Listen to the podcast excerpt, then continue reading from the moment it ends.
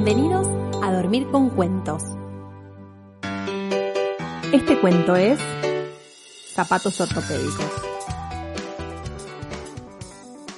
Cuando era chica, más o menos a los 7 años, mi mamá me llevó al traumatólogo, un doctor que cura los huesos de la gente.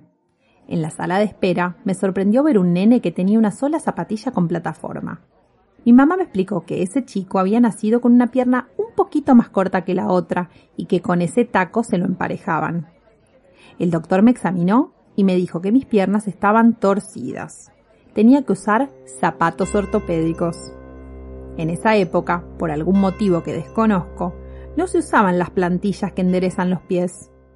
Así que mi mamá me compró los zapatos ortopédicos de cuero negro más horribles que podían existir en el mundo duros, fuera de moda, nada pero nada cancheros. Y lo peor es que debía usarlos todos los días.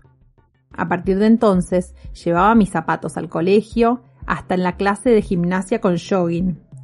Mis amigos de la infancia pueden dar fe de esto. Y claro que me burlaban. En la primaria todos los chicos encuentran un motivo para reírse del otro. Eso es algo normal. Pero yo pronto me di cuenta de que la punta de mis zapatos era de metal y cada vez que alguien me criticaba, yo lo pateaba en la canilla de la pierna, donde más duele.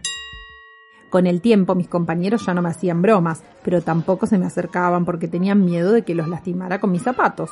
Para completar el drama me habían inventado un apodo, pies asesinos. A mis siete años esto era una tragedia. Pero por suerte esta situación duró poco.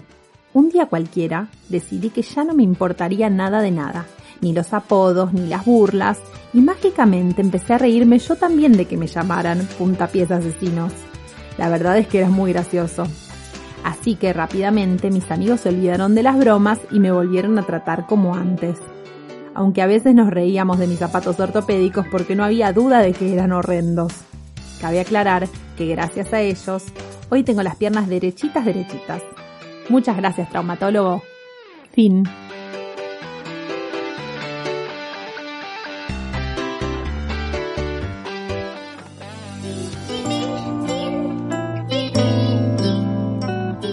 Para encontrar más cuentos, búscanos en Instagram como arroba a dormir con cuentos.